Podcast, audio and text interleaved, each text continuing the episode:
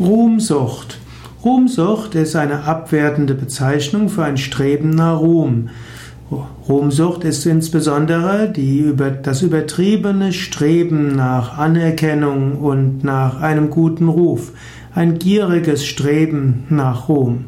Und viele Menschen machen manches aus Ruhmsucht, in der Hoffnung, dass sie Anerkennung bekommen. Viele Menschen haben ein inneres Loch und um dieses innere Loch zu füllen, wollen, brauchen sie von außen Anerkennung. Aber anstatt von Ruhmsucht getrieben zu werden, wäre es viel klüger, das innere Loch zu stopfen, zum Beispiel durch das tiefe nach innen gehen und das Finden der Tiefe der Seele, vielleicht auch durch das Erfahren der Gegenwart Gottes.